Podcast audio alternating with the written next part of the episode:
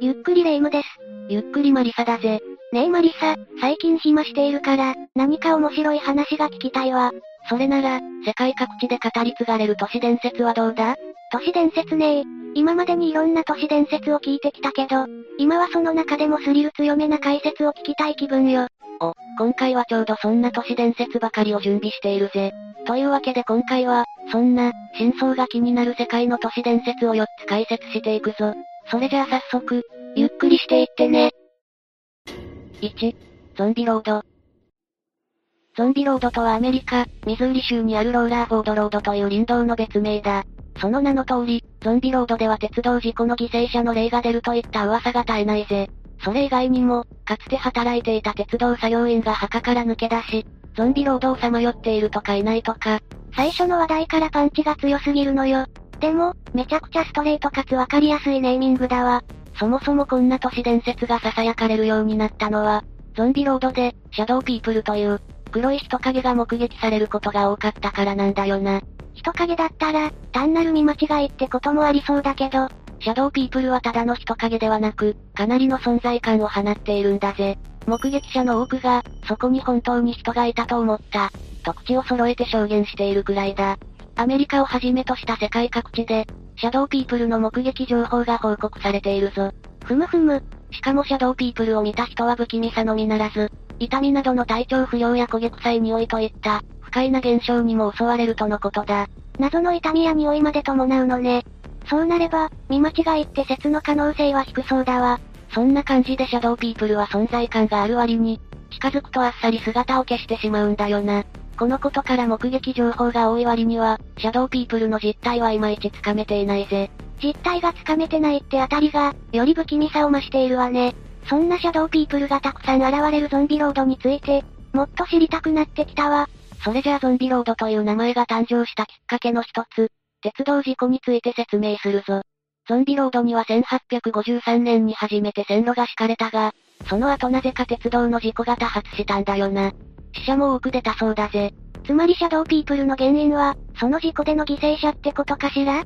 そう考えられているな。あまりの事故の多さに、ゾンビロードに敷かれた線路は一部を残して撤去されたぞ。そもそもどうしてそんなに事故が多かったのかしら？もともと何かに呪われていた場所だったとか？どうやら呪いというよりかは地理的なことが原因だったようで、ゾンビロードの線路には急なカーブがあったんだ。この急カーブのせいで、脱線事故が多発していたぜ。急カーブでの事故は今でもよくあることだけど、この頃から問題だったのね。犠牲者の皆さんのご冥福をお祈りするわ。まあ、それで成仏できない犠牲者の魂たちが、シャドウピープルとなって、ゾンビロードをさまよっているのではないか、というのが有力な説だな。だんだんとゾンビロードの知識が増えてきたわね。今度はシャドウピープルの詳しい証言も聞いてみたいわ。先ほど、シャドウピープルはあっさり姿を消してしまうと説明したが、その割に撮影に成功した事例は多いぜ。2005年には、丘の頂上に並ぶ10体ものシャドウピープルが写真に収められたんだ。ひー、こんなにはっきり映るものなの。この写真を撮影した超常現象の調査グループの一人、トム・ハルステッドによれば、この時は自分以外に誰もいなかったと証言しているぞ。写真を撮った後、10体のシャドウピープルはだんだんと消えていったとのことだ。ザ、心霊現象って感じの出来事ね。他にゾンビロードでシャドウピープルの撮影に成功した人は、撮影直後に謎の寒気を感じたと述べているな。ほう。でも事故の犠牲者の身になれば、自分たちのことが怪奇現象として騒がれるのは、あまりいい気がしないと思うわ。そうそう、先ほど説の一つとして、鉄道事故が原因ではないかと言ったが、シャドウピープルの正体にはもう一つの説が存在するぜ。それが、1860年代に起きた、アメリカの南北戦争の犠牲者という説だ。鉄道線路が敷かれた時期とかなり近いのね。南北戦争は人口2200万人の北部と、人口900万人の南部が対立し、4年間で計50万人から60万人以上もの犠牲者を出した大きな内戦だったぞ。これは第一次、第二次世界大戦の犠牲者と比べて倍以上に当たり、アメリカの歴史においても、かなり悲惨な出来事だったんだ。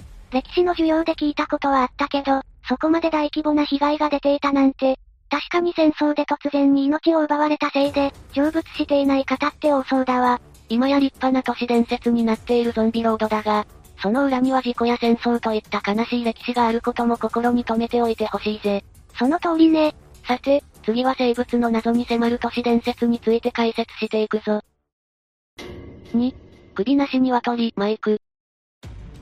首なし鶏マイクとは、頭がない状態で18ヶ月も生き続けた、マイクという名の鶏の伝説だ。これは1945年、アメリカ、コロラド州の農場で起きた、とある事件に基づいており、生命の謎、そして可能性について考えさせられるエピソードだぜ。首のないお化けだったら知っているけど、リアルの世界にもそんな生物が存在したの。その事件、気になるわ。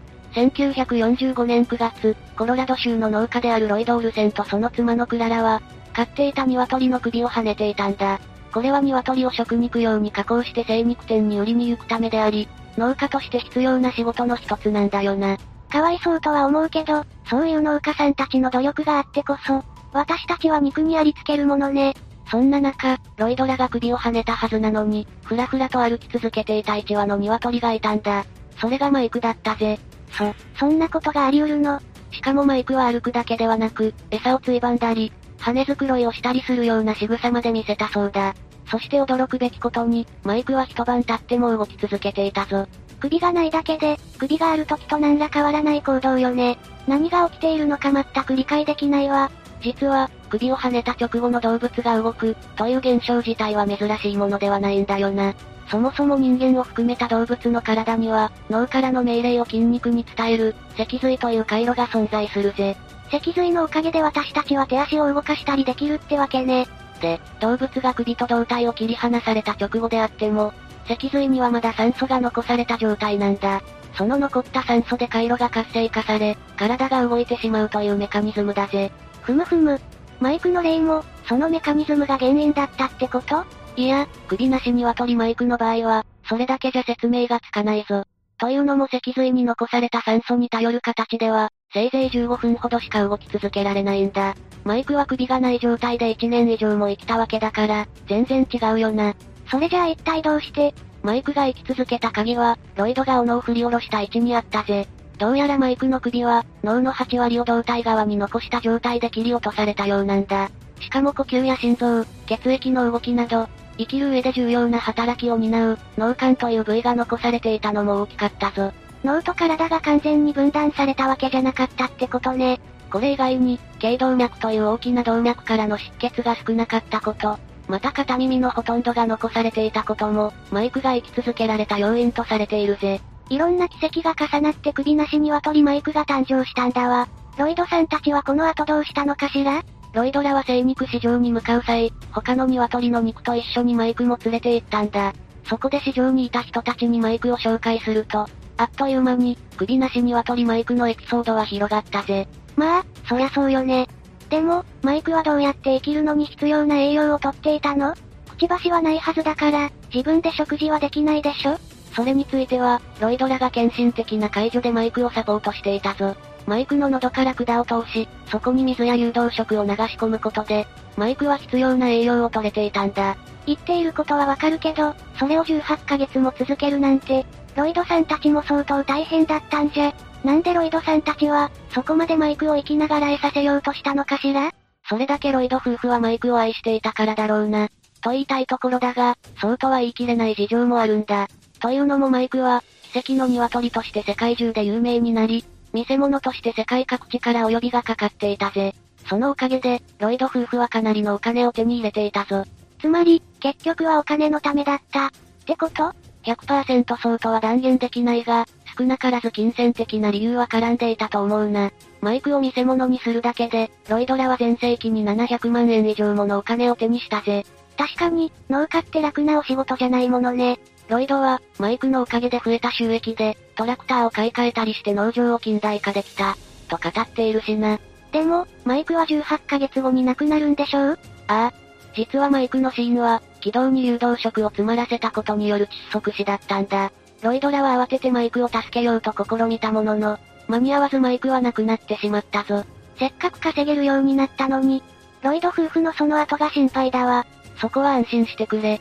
ロイド夫婦はマイクの死後、地道に農家としての仕事を続けているんだ。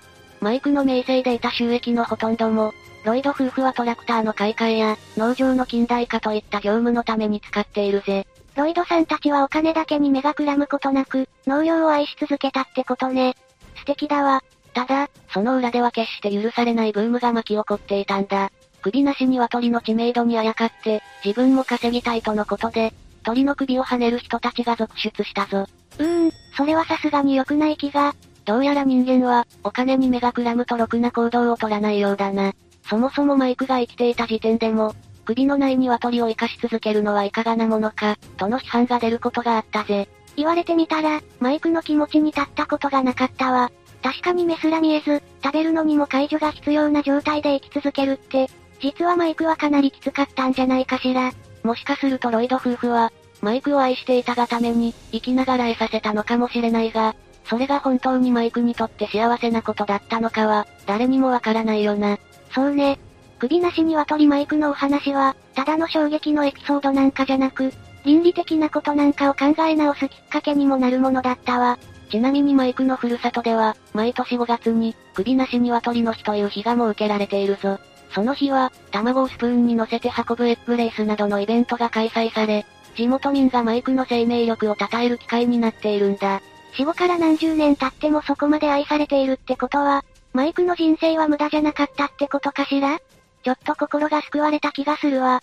動物の生死について色々と考えさせられて、頭を使った視聴者の方も多いことだろう。というわけで、次はファンタジックな都市伝説に迫っていくぜ。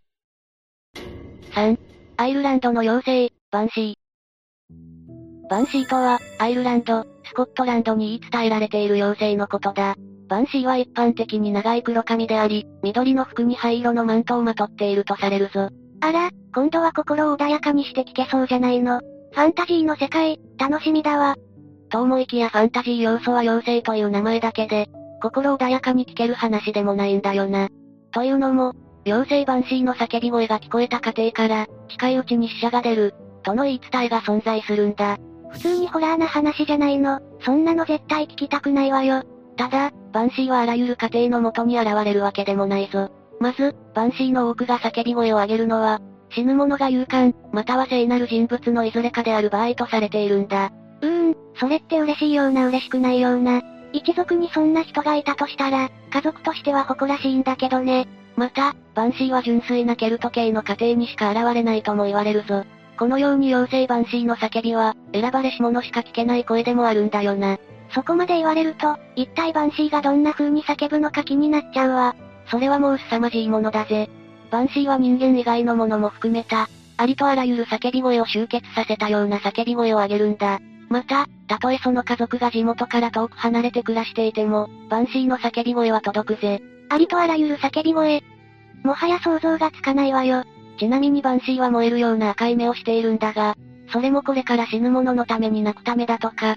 本当にバンシーは泣き叫ぶことに必死なのね。まあ、バンシーの名前は古代アイルランド語で、泣き女と訳されるくらいだしな。ただバンシーは泣き叫ぶだけでなく、関わった人に加護を与える例もあるそうだぜ。ええ私もぜひ、バンシー様からのご加護を受けたいわよ。どうしたらいいの？言い伝えによれば、バンシーの乳房を吸った者は望みを叶えられる、とのことだ。何よそれ、めちゃくちゃ難易度高いじゃない。現実はファンタジーのようにうまくはいかないってことだな。バンシーに認められるには、生まれた家系やその人の人格が関わるなど、一筋縄ではいかなそうだぜ。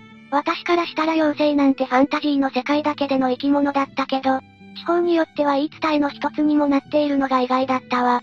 現地ではバンシーのことが言い伝えられているのみならず、実際の伝統にも反映されているんだ。例えばアイルランドの農民は、葬式で大きな叫び声を上げるとされるが、これはバンシーの叫び声に基づいているぞ。ふむふむ。バンシーのことが単なる都市伝説で終わらずに、現地の儀式のスタイルに現れているのね。妖精の言い伝えと聞くと、霊夢のようにあまりピンとこない方も多いだろうな。ただ妖精バンシーは、私たちにとっての神様、仏様のように、現地の人たちにとっては大切な心の支えにもなっているものだと思うぜ。それぞれの地域で大切にされている文化があるってことだわ。次は場所を変えて、再びアメリカの都市伝説に迫ってみるぞ。妖精バンシー以上にゾッとするようなお話だ。4. 殺人ピエロ、ファントムクラウン。アメリカの都市伝説では、ファントムクラウンというピエロの姿をした怪人のエピソードが有名だぜ。ピエロの姿で子供たちを楽しませたかと思えば、隠し持ったナイフで殺人を犯すという、なんとも恐ろしい存在だ。殺人ピエロって、そういえばどこかで聞いたことがあったような。2017年に公開されたアメリカのホラー映画、イット、それが見えたら、終わり。という作品に、殺人ピエロが登場しているぞ。それもあって、殺人ピエロの存在を知っている方も少なくないんだろうな。なるほどね。それじゃあ殺人ピエロって、あくまでそういうフィクションの中での都市伝説なのかしら？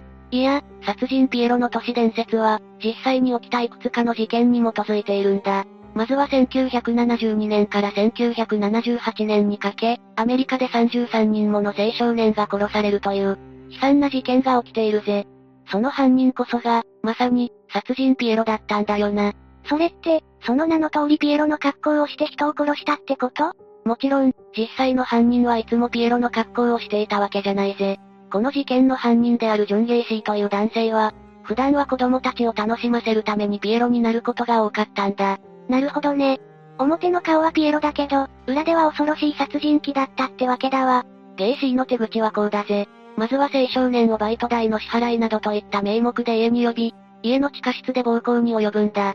その後に手や紐を使ってターゲットの首を絞め、殺害していたとのことだぞ。ピエロだからといっても、それほどぶっ飛んだ手口じゃなかったのね。